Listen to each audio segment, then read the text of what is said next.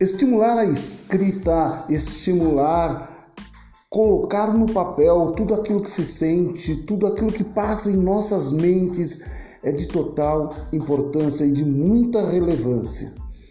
Escrever com rimas ou mesmo sem a rima, escrever os contos, escrever o nosso dia a dia, escrever, ler, viver. Este é o convite que faço para que você venha conhecer este nosso espaço, contos, alegrias e poesias, no qual vamos falar do nosso dia a dia, do nosso jeitinho de ser e quem sabe você seja também estimulado a botar no papel tudo, tudo, tudo aquilo que vier em sua mente.